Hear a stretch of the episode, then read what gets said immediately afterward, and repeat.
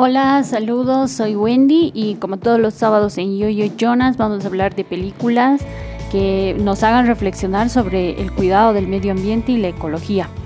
Hoy pues voy a traer una película que ya es un poco antigua, pero es muy buena película que la había visto hace mucho tiempo, pero no la entendí como la pude entender ahora.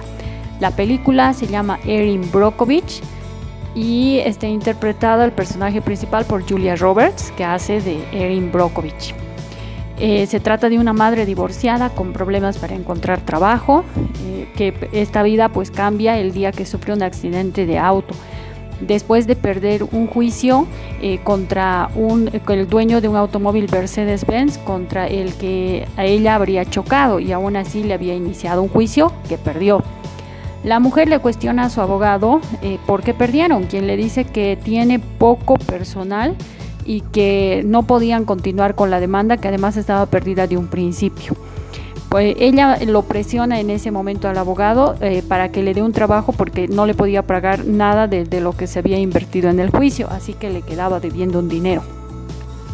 A raíz de este hecho, pues el abogado no tiene de otra salida que darle un trabajo de auxiliar en su despacho de abogados que era muy pequeño y además que no era tan eficiente. A raíz del expediente de un cliente, Donald Jensen, Brokovich decide investigar un caso que le llama la atención por la presencia en el expediente de estudios médicos y la extraña colaboración de la empresa Pacific Gas and Electric Company, que pagó los gastos médicos del cliente y toda su familia.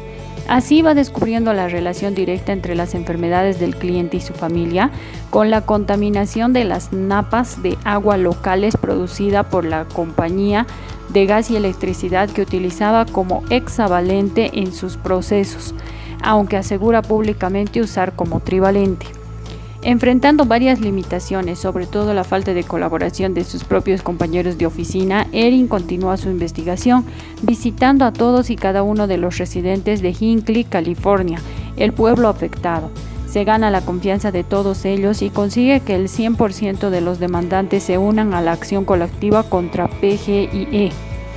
Cuando uno de los demandantes, cuya prima murió por la contaminación, le acerca copias secretas de un memo interno de PGIE que demuestra que la sede corporativa sabía que el agua estaba contaminada con cromo hexavalente y que no hizo nada al respecto y que aconsejó a la subsidiaria de Hinckley que mantuviera esto en secreto, la sentencia fue inapelable.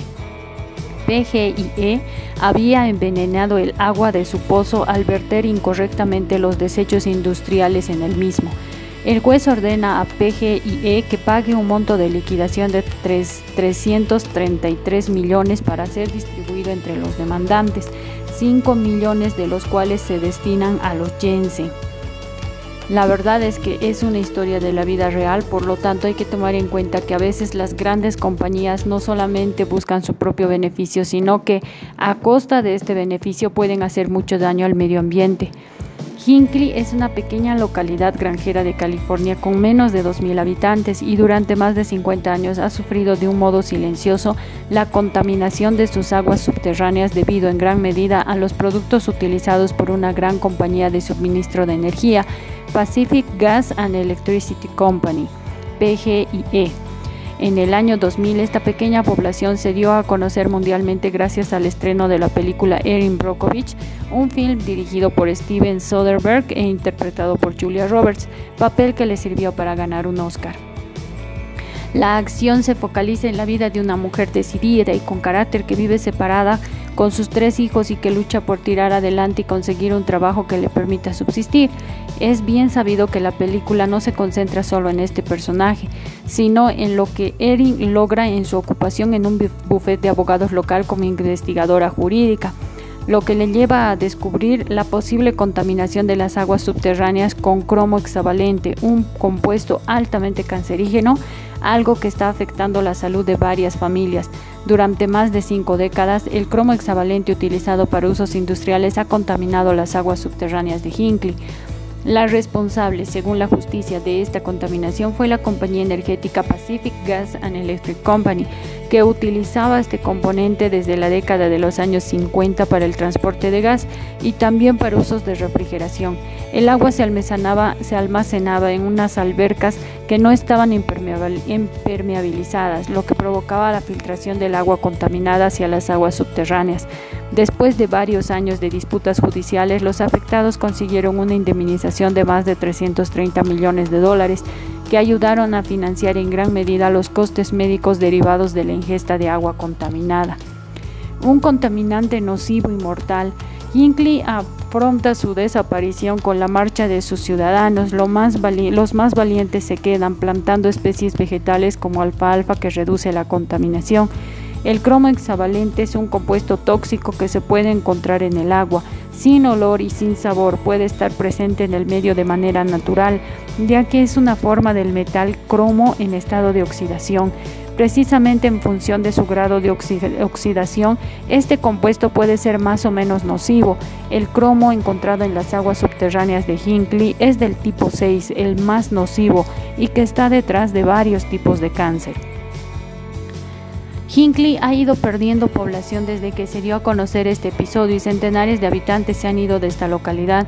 Además, la compañía responsable de este incidente ha adquirido en los últimos años unas 300 propiedades de personas que decidieron venderlo todo e irse. Vice publicó un interesante reportaje sobre el abandono progresivo de este municipio. A pesar de haber transcurrido muchos años, la compañía responsable aún no ha desarrollado un plan definitivo para descontaminar totalmente las aguas subterráneas, según publicó Los Angeles Times. Hasta la fecha, Pacific Gas and Electricity Company ha instalado un sistema para descontaminar el agua subterránea con la inyección de etanol, que ha reducido la presencia del cromo hexavalente en un 40%. Asimismo, también se ha optado por suministrar desde 2010 agua potable para aquellas propiedades con los pozos contaminados.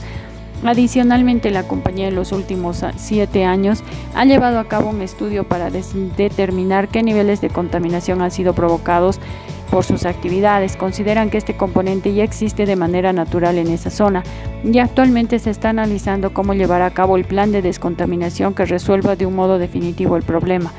Los valientes que han decidido quedarse están empleando métodos para reducir la contaminación de la zona mediante la plantación de alfalfa y otras hierbas que pueden lograr que el cromo hexavalente pase a ser cromo 3, una variedad mucho menos nociva.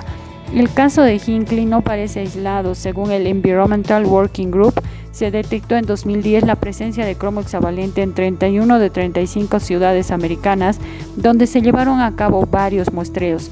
Grandes urbes como Honolulu, Riverside, California o Norman, Oklahoma, han registrado niveles por encima de los límites aconsejables. Según las mismas fuentes, 74 millones de norteamericanos de 42 estados diferentes consumen agua del grifo contaminada por cromo hexavalente. Esta realidad no es ajena a ningún país. Puede que la película se trata de un contexto norteamericano, pero en realidad muchas empresas y muchas grandes industrias hacen esto en nuestros propios países. En Bolivia hemos experimentado ya varias noticias como estas en, los medios donde denuncian que hay empresas que están botando o están haciendo sus desperdicios ligados a las corrientes fluyentes de agua. Por ejemplo, en la zona del trópico, la planta de urea pues desperdicia todos estos químicos, sus químicos de desperdicio, los une a torrenteras de agua, en los que no solamente se está perdiendo la actividad de piscicultura porque los peces mueren, sino que también está empezando a contaminar cultivos. Tenemos que crear mucha conciencia acerca de esto porque no es que no salga en los medios, no es que no lo diga la prensa o que nadie lo investigue, es que es una realidad que nos puede terminar matando a todos. Cuando se trata de nuestra salud, pues tenemos que ser muy cautelosos, estemos atentos y no esperemos a que aparezca una ola de enfermedades de cáncer o de enfermedades intestinales para darnos cuenta de que se están contaminando muchos de nuestros recursos naturales. Si quieres ver esta película o quieres estar al día con todas nuestras, eh, nuestras publicaciones, puedes seguirnos en nuestras redes sociales de Facebook, Twitter, Instagram y también puedes suscribirte a nuestro canal de Telegram Yo-Yo Jonas. Así que hasta el próximo sábado.